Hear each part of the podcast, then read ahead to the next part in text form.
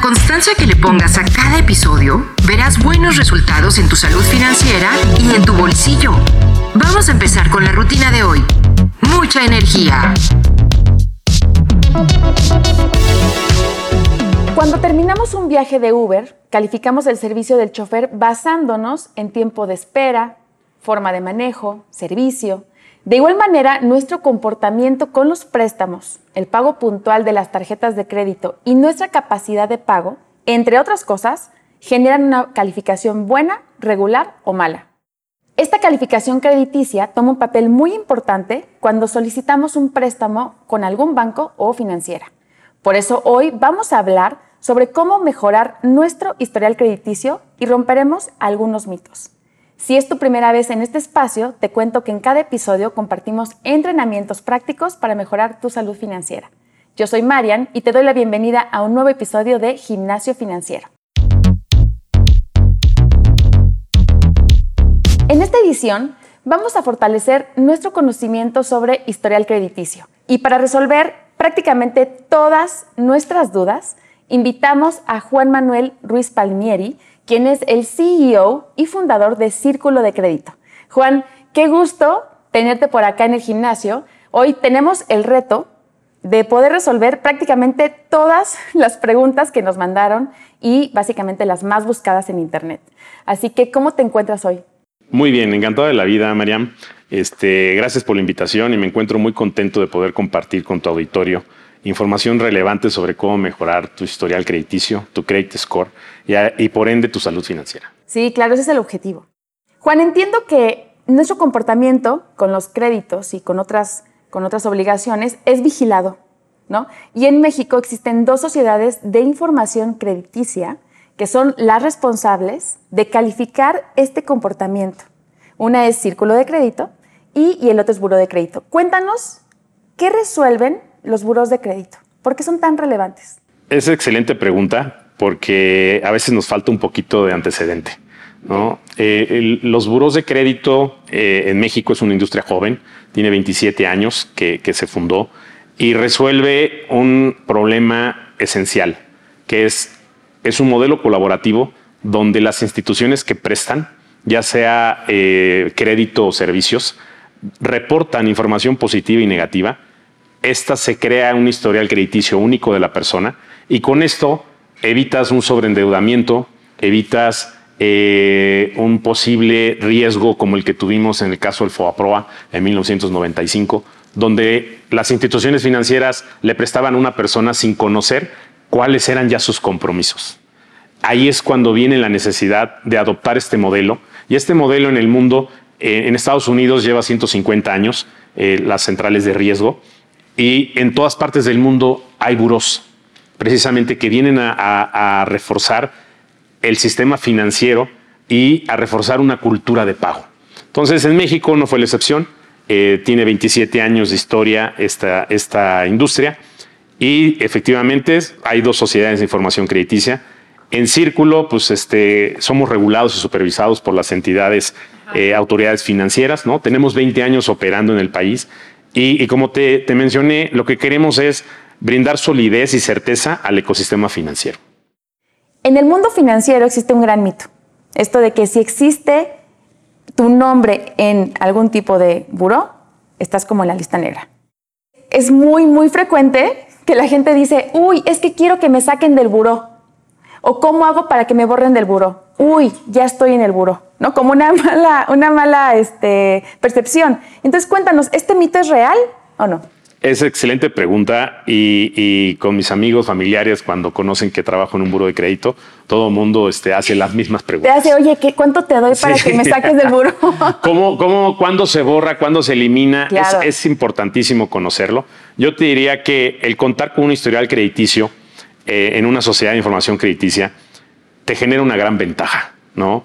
Eh, esta ventaja es que todo el esfuerzo que pasamos para pagar nuestras obligaciones se ve reflejado en este historial y es nuestra carta de presentación ante cualquier intermediario financiero. Y llámese por intermediario financiero este, eh, banco, fintech, este, SOFIPO, SOFOM, cualquiera de las figuras jurídicas que preste, ya sea dinero o que preste servicios. Entonces imagínate eh, si yo te dijera a ti, Cuéntame algún crédito que has tenido a más de dos años. Pues a lo mejor te viene a la cabeza un crédito de auto. Yo te diría que pagar durante dos años una mensualidad de un crédito de auto, que en promedio podría ser entre 7 mil pesos, pues genera un gran esfuerzo. Y si yo pudiera contar todas las historias que en algún momento te viste presionada y tuviste que juntar dinero o tuviste que dejar de ir a un viaje o tuviste que... Eh, Los eh, sacrificios. Un sacrificio, ¿no? Pero ¿qué crees? Lo pagaste. Y si yo te dijera, oye, esos dos años que pagaste de tu crédito de auto no se ve reflejado en ningún lado y cuando vas a pedir crédito arrancas desde cero, pues eh, tienes que repetir esa historia cada vez que vas a pedir un crédito nuevo. Claro. Entonces, lo mejor que te puede pasar es tener un historial crediticio. Estar en esta lista. Es estar en las sociedades de información crediticia, que no es una lista, sino es una base de datos, que esa información es de cada uno de los consumidores de México. En el caso de Círculo de Crédito, administramos una base de datos de 80 millones de mexicanos. Estos mexicanos recibimos todos sus pagos por parte directa de todos los intermediarios financieros. Y así como tú recibes tu estado de cuenta, yo recibo eso de forma digital y yo actualizo tu historial crediticio si vienes al corriente, si te atrasaste 30 días, si te atrasaste 60 días o si nunca te has atrasado. Y así es como se va conformando ese historial. Y basado en ese historial, pues es la mejor carta de presentación y el mejor activo que tienes para cuando solicites crédito, tengas esa necesidad, tenga las mejores condiciones que hay en el mercado. Claro, porque no basta con que tú digas, pero sí pago, pero no, o sea, e, estas historias de, pero yo le pagué a mi mamá, pero yo pagué mi universidad, no, o sea, aquí es algo súper documentado donde sí te comportaste bien y es una carta, como dices, de presentación para pedir un préstamo incluso mayor, ¿no? Y lo mejor del caso es de que esta carta de presentación tú la haces, nadie la hace, tú la haces. Nosotros como, como sociedades de información crediticia lo único que hacemos es registrarla. Pero tú eres la que decidiste solicitar un crédito o no. Tú eres la que decidiste el monto o no. Tú eres la que decidiste pagarlo a tiempo o no. Claro, claro. Al final, nosotros lo que, lo que damos es certidumbre al registro de esas decisiones que tú tomaste. Nada más. O sea, las decisiones son del consumidor.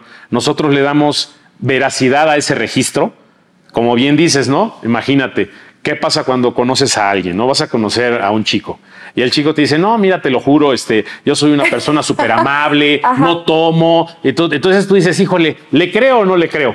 ¿No? Exacto, exacto. ¿Dónde podría estar su, historial de comportamiento? Hay que crear ese buró de comportamiento para, para las aplicaciones. Exactamente. Entonces, pues es así, pero a nivel crédito. O sea, yo encantado de prestarte, este, Mariam, de encantado de, poder elevar la calidad de vida prestándote para tu casa, para tu auto, para un negocio. Solo que lo único que te pido es que me demuestres que eres buena pagadora. Claro. Y la forma de demostrarlo es con el historial, el antecedente que has tenido y que está reflejado en una sociedad de información crítica. Claro. Ahora, tener un buen historial lo que te permite es que no tienes nada más una opción al momento de pedir un préstamo. No, te pasa que te llaman de varios bancos, te ofrecen tarjetas, te ofrecen préstamos o cuando tú haces una solicitud tienes varias opciones para poder comparar. Totalmente. Te brinda la posibilidad de obtener más y mejores ofertas de crédito. Exacto. Tener mejores tasas, mejores condiciones y la ventaja de hacerlo ahora hasta vía remota. Claro. Con, todo lo que nos, nos, trajo la pandemia de, de beneficios, que es poder generar un crédito digital. Entonces, la gente no sé si se pregunta, a mí me encantaría saberlo, decir, oye, ¿cómo, cómo entré a esta este, empresa, este intermediario financiero eh, en Internet? Solicité un crédito y en un minuto me dieron mi tarjeta y ya tengo una tarjeta para usarla como medio de pago en este mundo digital. ¿Qué hay atrás de eso? Porque, ¿cómo en un minuto? No fue magia. no, fue magia. Atrás de eso, ¿qué crees? Hay una industria que tiene 27 años de, historia, que es regulada, que recibe información de miles de intermediarios financieros, que actualiza esa información, que la protege, que la tiene siempre disponible y que cuando tú solicitas crédito y tú lo autorizas, previa autorización tuya, es cuando nosotros en menos de un segundo le damos toda esa historia al intermediario financiero para que él analice todas esas variables y él decida si te da crédito o no. Claro. O cuánto te da, ¿no? O cuánto te da. Exacto. Y entonces existe esta calificación que ustedes manejan. ¿Cómo sabemos si somos buenos o malos? Porque a mí me van a dar un número, pero ¿cómo sé si estoy en el rango positivo o si tengo que hacer algo al respecto? Muy bien. Eh, para, para, empezar, el, para poder tener una calificación que le llamamos nosotros un credit score, que es el, el score, como bien dices, lo tenemos en los deportes, lo tenemos en, en, las aplicaciones ahora de delivery, en las aplicaciones de mobility, ¿no? Eh, todo se genera un score. Entonces, para poder tener un score, primero tienes que tener un historial crediticio, ¿no? Si bien nosotros tenemos scores que se pueden basar en elementos, por ejemplo, en elementos de ingreso por zona, de comportamiento por, por código postal, este comportamiento por, por este, edad, comportamiento por si eres casado, soltero, dependientes económicos. O sea, tenemos forma de cómo generar scores con otras variables. Las variables más predictivas siempre son tu comportamiento pasado, van a definir tu comportamiento futuro. Entonces, primero yo te diría que para poder tener un score tienes que tener un historial crediticio. Y para tener un historial crediticio tienes que tener un crédito o un servicio a crédito. Entonces, Correcto. yo los invitaría a que no le tengan miedo al crédito, sino más bien que piensen, ¿para qué lo van a usar? Solicitarlo y cuando tienes tu primer historial crediticio, tu primer más bien crédito o servicio, tienes un historial crediticio. Y ahora sí, basado en ese historial crediticio, nosotros tenemos un score. Ese score emite una calificación que va de 300 a 850. Okay. Esa calificación analiza N cantidad de variables. ¿Cuántos años llevas utilizando el crédito? Eh, cuál es tu comportamiento actual, cuál fue tu comportamiento hace seis meses, hace 12 meses, hace 18 meses, hace 24 meses. El score es la forma más eh, justa de poder evaluar una persona. Porque imagínate que tú llevas eh, dos años pagando todos tus créditos al corriente, pero de repente te vas de viaje y se te olvida pagar una tarjeta. Regresas y no por claro. eso que se te olvidó pagar una tarjeta vas a ser un mal pagador. No, cuando volteamos a ver una ventana de los últimos 24 meses, resulta que eres la mejor pagadora. Entonces, el score, eso es lo que refleja. Okay. No nada más ve tu situación de hoy, ve la situación de hace 3, 6, 12, 18 y 24 meses. Y basado en ese comportamiento histórico y variables de tipos de crédito, de montos, de, de formas de pago, se genera esa calificación. Entonces yo te diría que el score es la forma más justa de cómo evaluar una persona y no nada más eh, en la presentación que, que, tengas. Imagínate que estás, por ejemplo, solicitando una entrevista de trabajo uh -huh. y vienes nerviosa, este, chocaste en el camino y te fue muy mal en esa entrevista. Y basado en esa entrevista se toma la decisión si entras claro. o no.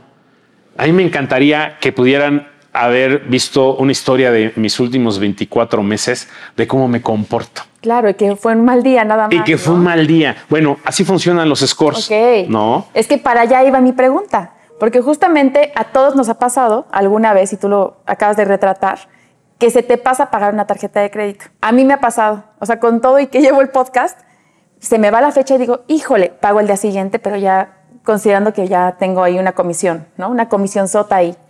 Eh, y entonces me queda la duda, ¿qué toman en cuenta para obtener esta calificación crediticia? Si se me pasa un pago, si no estoy pagando un préstamo, si, ¿qué es lo que agarra más peso en esa calificación? Esa es la ventaja de los scores, que si bien eh, hoy, si saco tu historial crediticio, refleja que tienes a lo mejor un préstamo personal con eh, un atraso de 30 días, ¿no? Ok, pero ¿qué crees? Tienes otros siete créditos más que nunca te has atrasado. Ok. Tienes otros dos créditos que ya terminaste de pagar, que aparte era un, un hipotecario, que era a lo mejor un crédito a 10 años, y a lo mejor el otro era un automotriz, que era un crédito a 5 años o a 4 años. Entonces, todo eso se pondera en el score y va generando esas calificaciones para que al final emita este puntaje que va de 300 a 850, donde el, cuando el puntaje es más alto, el riesgo de que tú no pagues el crédito es más bajo, ¿no? Entonces yo te diría que eh, a la gente le recomendaría una, que siempre esté consciente de cuál es su historial crediticio, que revise cuál es su credit score, qué calificación tiene, y yo te diría, hay muchas formas de cómo mejorarlo, ¿no? O sea, eh, eh, hay forma de cómo hacerlo, ¿cómo?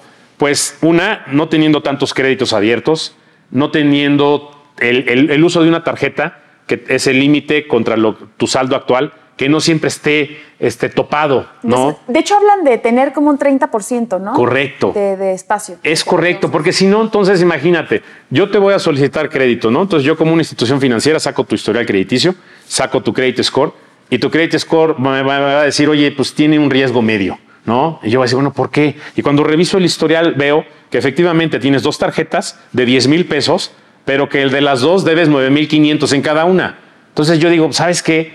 O sea, ya estás topada en tu capacidad. Y a lo mejor cuando veo tus ingresos, resulta que tus ingresos son de 25 mil. Entonces, a ver, tienes 25 mil pesos, pagas renta, pagas luz, agua, teléfono, pagas comida, tienes gastos. Entonces, normalmente te queda el 30% de esos ingresos. Pues, ¿Cómo vas a pagar esas dos tarjetas? Y por ende, tienes esos saldos, digamos, ligados al límite de crédito casi, casi, casi topados. Entonces, eso juega en contra porque al final, pues, genera eh, una vista de que estás a punto de llegar a tu máximo, que con el siguiente crédito vas a dejar de pagar uno. Claro, claro. O puede ser al revés. ¿no? Tienes un sueldo que sí te da para una tarjeta de crédito con más, con más saldo, pero no has hablado al, banco, no te han dado un incremento de saldo y tú sales mal. Totalmente de acuerdo. o sea, también juega en beneficio. Oye, ¿sabes qué? Solo tengo una tarjeta, pero la tarjeta que tengo no me da los beneficios que yo quiero porque quiero una tarjeta para viajar, ¿no? Quiero una tarjeta que me respalde, que tiene seguros, que tiene seguro de auto, que tiene seguro de vida. Ah, ok. Entonces voy y solicito esa tarjeta y cuando vean tu historial y tu score, te va a decir, oye, muy buen score y en su historial tiene solo una tarjeta con un límite de tanto. Y dices, ok, pues ah, le voy a dar la segunda. Pero si ya tu historial tiene que ya tiene cinco tarjetas, seis tarjetas, o sea, una se te va a olvidar el pago tarde o temprano. Eventualmente dicen que puedes manejar dos, tres máximo. Entonces tú mismo te estás este, autodañando porque se te va a olvidar. Dos, la institución va a decir, híjole, si ya tienes cinco, ¿para qué quiere la sexta? Claro. ¿No? Y si ve que no las usas porque tus, tus límites contra tu saldo actual es bajo, pues va a decir, pues, ¿cuál es su intención? ¿No? Entonces, a veces cuando dices, es que si tengo la tarjeta y no las uso, eso debe jugar a mi favor. No, porque entonces, ¿cómo le vas a demostrar a una institución que aunque tiene 100 mil pesos de límite de crédito, nunca los has usado? Entonces, pues yo no sé si, si, cuando los uses vas a tener la capacidad de pagarlo o la intención de pagarlo. Entonces, yo te diría que, que una, que uses tus tarjetas que uses los créditos con conciencia, que tengan un fin, ¿no? Que las tarjetas las uses como medio de pago y no como un, y no como un instrumento de financiamiento. Las tarjetas no son un instrumento de financiamiento. Ni como una extensión de tu Ni como una extensión de tus ingresos. o sea, no existe eso, ¿no? Y también lo más importante es entender qué tipo de crédito voy a solicitar y cuáles son esas condiciones. ¿Es tasa fija o es tasa variable? Oye, ¿es un crédito revolvente o es un crédito a pagos fijos? Eso es bien importante porque muchas veces pensamos que si voy a comprar un refrigerador que cuesta 10 mil pesos, si es a pagos fijos y si son 10 pagos, pues es muy sencillo, ¿no? Mil pesos cada mes, este pago mensual, mil pesos en 10 meses termino de pagar el refri. Claro. Si yo en lugar de sacar ese crédito uso la tarjeta, entonces pago la tarjeta 10 mil pesos y la tarjeta, la institución me va a decir, tienes dos opciones. O me pagas los 10 mil pesos a los siguientes 30 días en totalidad, o me pagas mil como el mínimo y la deuda te la mando al siguiente mes. Y entonces, pues como seres humanos decimos, oye, pues ah, en lugar de pagar los 10 mil, mejor pago mil, porque el siguiente mes me va a caer una lanita y pago el siguiente crédito. Ahora sí ya la liquido. Y ese ahora sí ya la liquido nunca llega. Y entonces estás pagando el mínimo, el mínimo y el mínimo. Sí, se va haciendo la deuda cada vez más grande. Cuando te das cuenta dices, oye, yo ya he pagado 10 veces el mínimo de mil, pero cuando veo mi saldo de la tarjeta sigo debiendo 10 mil. ¿Por qué? Porque ese no era el instrumento para poder sacar el refrigerador. Si lo que querías es pagar un refrigerador en parcialidades, pues hubiera sacado un préstamo eh, a pagos fijos o ahora como le llaman el Buy Now, Pay Later, hubiera sacado ese tipo de préstamos donde sobre el monto se dividen mensualidades, son fijas y se acabó. Claro. ¿No? Entonces, hay que tener mucho cuidado en qué tipo de crédito y para qué lo voy a usar. Sí, entender las reglas también, ¿no? Muy claras. Entonces, tú estabas empezando con dos recomendaciones para mejorar el score. Correcto. ¿Qué otras nos, darías? Primero, como, como te mencioné, tener un crédito, un servicio a crédito a tu nombre porque eso te brinda la posibilidad de tener un historial crediticio. Ok, o sea, aquí entra, si, tienes una tarjeta adicional de alguien más, no funciona. Eso ya no es tu historial, sino es, la, el historial de la sino del titular. Entonces, la recomendación para, para, los jóvenes que están empezando su vida financiera, este, ya son mayores de edad, este, que es el primer requisito que, te ponen este, los intermediarios financieros, ¿no? porque tienes que ser responsable ante la firma de un contrato. Eh, el segundo requisito es que tengas ingresos. ¿no? Entonces, primer requisito, que seas mayor de edad. Segundo requisito, que tengas ingresos. Una vez que puedas demostrar ingresos, entonces ahora sí, oye, voy a sacar una tarjeta, pero busca la institución que mejor te convenga, que mejor se adapte a tus condiciones. Oye, voy a sacar una tarjeta porque la voy a usar, porque trabajo en Uber, entonces voy a usar mucho para la gasolina. Ok, hay cinco de las mejores tarjetas que te dan cashback en gasolina. Saca una de esas. Claro. ¿No? Entonces, bueno, ya que sacas esa tarjeta, este, cuídala porque vas a tener un historial y, estás empezando en tu historial crediticio. Entonces, ahí ya puedes generar un credit score basado en ese historial crediticio. Y la siguiente recomendación es no saques más de lo que necesitas, no porque vayas a un centro comercial y te ofrezcan otras cinco más, otras tarjetas, o estás navegando en internet este, y de repente te caen solicitudes eh, en línea, saca tu tarjeta. Pues la pregunta es, ya tengo una, ¿para qué necesito otra? Sí, sí, sí. ¿No? Sí. Este, entonces, eso debemos de cuidar. Dos, no debemos tener las tarjetas saturadas. Como bien dice, siempre manejar mi saldo no más del 30% de la línea de crédito que tenga. Y si puedes, págala al 100. Porque, ¿qué crees? Si la pagas al 100, pagas cero intereses. Claro. Esa es la forma correcta de usar las tarjetas de crédito. Correcto, porque es un medio de pago, no una un financiamiento. Correcto. Si no la pagas al 100, los intereses de las tarjetas que yo conozco arrancan del 40 al 150%. Sí, sí, sí. Entonces nadie quiere entrar en ese pago de interés anual sobre el saldo que estás dejando en la tarjeta. Entonces, esas son las recomendaciones. Dos, que también la, tercera sería no saques muchos créditos porque generan consultas en tu historial crediticio. Entonces, los elementos que juegan en tu historial crediticio y para poder evaluar tu score son las consultas que le han hecho a tu historial crediticio, algún otorgante de crédito el número de créditos que tengas, el saldo actual que tienes en deuda versus tus ingresos, la, capacidad que tienes de las tarjetas de límite versus el saldo actual. Todo eso son elementos que juegan y la profundidad. Si tú me dices, oye, es que, ¿por qué tengo un, score? ¿Por qué mi score no, no, es, no es mejor? Este, por ejemplo, un score de 600 puntos. Oye, yo esperaría que tuviera uno de 700 porque nunca he, nunca he dejado de pagar mi tarjeta. Yo te diría, sí, pero a lo mejor tu tarjeta tiene tres meses que la están reportando porque la acabas de sacar. Entonces, en tres meses no, me vas a no, no hay elementos suficientes para demostrarme si realmente vas a, vas a ser un buen pagador a largo plazo. Ok, ok, ok. Seis meses sí, nueve meses sí, doce meses más, veinticuatro meses más. Entonces, la profundidad del crédito y de, en qué fecha sacaste esos créditos juegan mucho a tu favor. Por eso les recomiendo a todos los jóvenes, a todas estas nuevas generaciones, millennials y zetas, que saquen su tarjeta, que saquen un préstamo, que saquen un servicio a, su nombre, para que vayan creando su historial crediticio y que lo vayan administrando y que cuando tengan 19, 20, 21, 22, tengan mayores ingresos, van a poder sacar su coche a crédito, su préstamo para un negocio o inclusive su préstamo para su casa. Con mejores tasas. Totalmente. ¿no? Por la credibilidad. Ahora, ya hacemos cambios en nuestros hábitos. Correcto. ¿no? Comenzamos ya, tenemos una tarjeta que ya cancelamos, no la uso, bye. Eh, ¿En cuánto tiempo podemos ver mejoras en la calificación? Mira, es paulatino. Así como el score es la mejor forma eh, de poder evaluar una persona, no, no necesariamente como te comenté en un principio. Si me atraso hoy, mi score automáticamente ya es malo. Y si, y, si, y si me atrasé y pago, mi score automáticamente va a ser bueno. Al final todo se pondera y todo va en un periodo de tiempo, en un periodo de formas, en un periodo sí, de lo que montos. de confianza, ¿no? Exactamente. Entonces, pero al final el score va a ir creciendo paulatinamente. Todos los días se actualiza la base de datos. Todos los días recibimos nuevos créditos, se, incrementan o decrementan los saldos, nuevas consultas.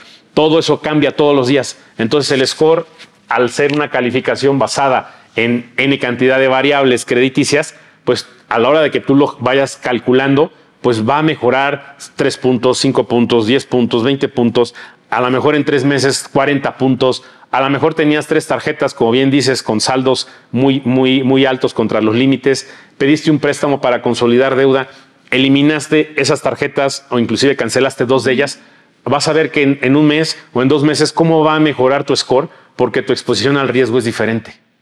Entonces, a ver, hablemos de un caso. Alguien que, pues sí, está buscando créditos y tiene rechazos, rechazos, rechazos, claramente por un score que no es el más adecuado.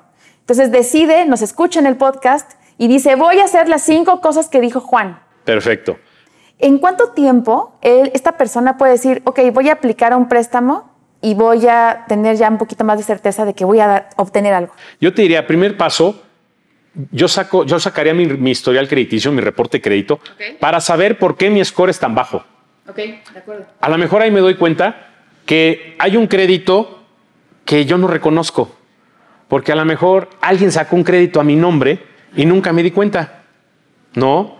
Entonces, esa es la razón por la cual tengo un score tan bajo. Entonces, primero, saca tu historial crediticio, revisa si todos esos créditos o esos servicios los reconoces. Ok, sí los reconozco, perfecto. Detectar ¿Por qué el score está, generando una calificación baja? Ah, fíjate, ¿sabes qué? Es que me atrasé tres meses en el pago de mi teléfono celular. Híjole, entonces tú ya sabes el motivo. Paga tu teléfono celular y vas a ver que pagándolo bien en los siguientes meses, cuando saques otra vez tu score, va a empezar a cambiar, va a empezar a evolucionar. Entonces, primero detectar cuáles son las razones, porque el score se basa en el historial crediticio. Entonces, tú revisas el historial crediticio y si todos esos créditos me corresponden y ahí veo que tengo atrasos, pues esas son las razones del por qué el score es bajo.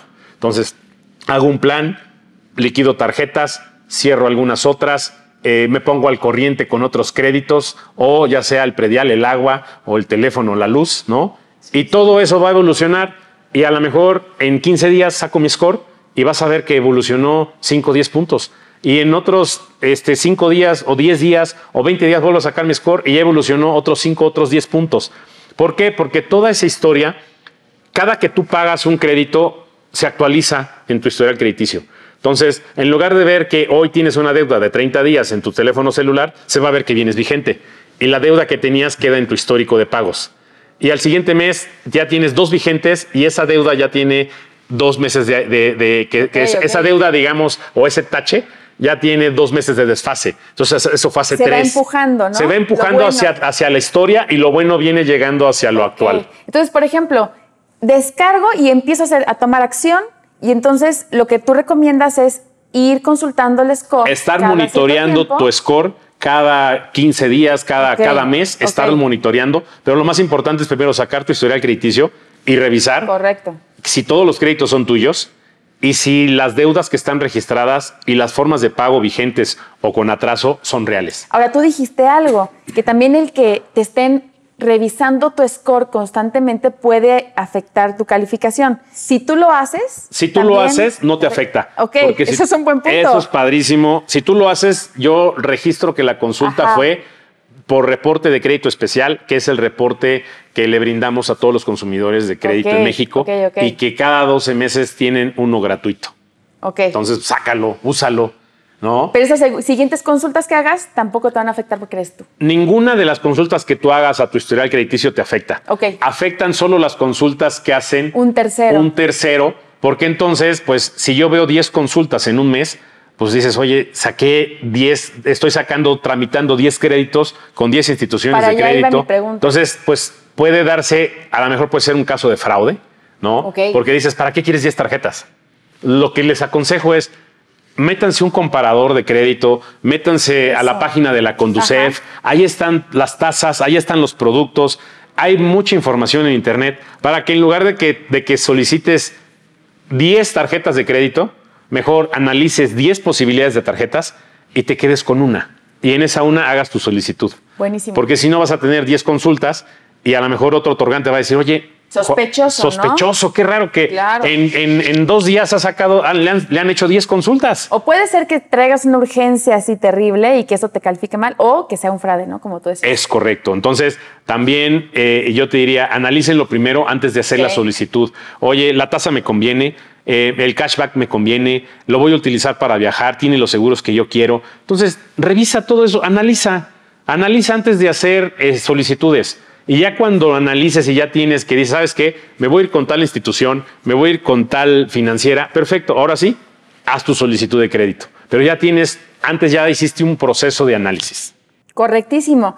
Entonces, tú nos dices que desde Círculo de Crédito podemos consultar nuestro score de manera gratuita una vez al año. Tu historial crediticio de manera gratuita una vez al año. Ok. Eh, el score es un producto que nosotros ofrecemos ligado al historial crediticio. Tiene un costo, pero es un costo, o sea, de, de- de- estoy hablando de 30, 40 pesos, ¿no? Este, y, y que te da una certidumbre de cuál es tu credit score y cómo te están viendo los otorgantes o los intermediarios financieros esa calificación.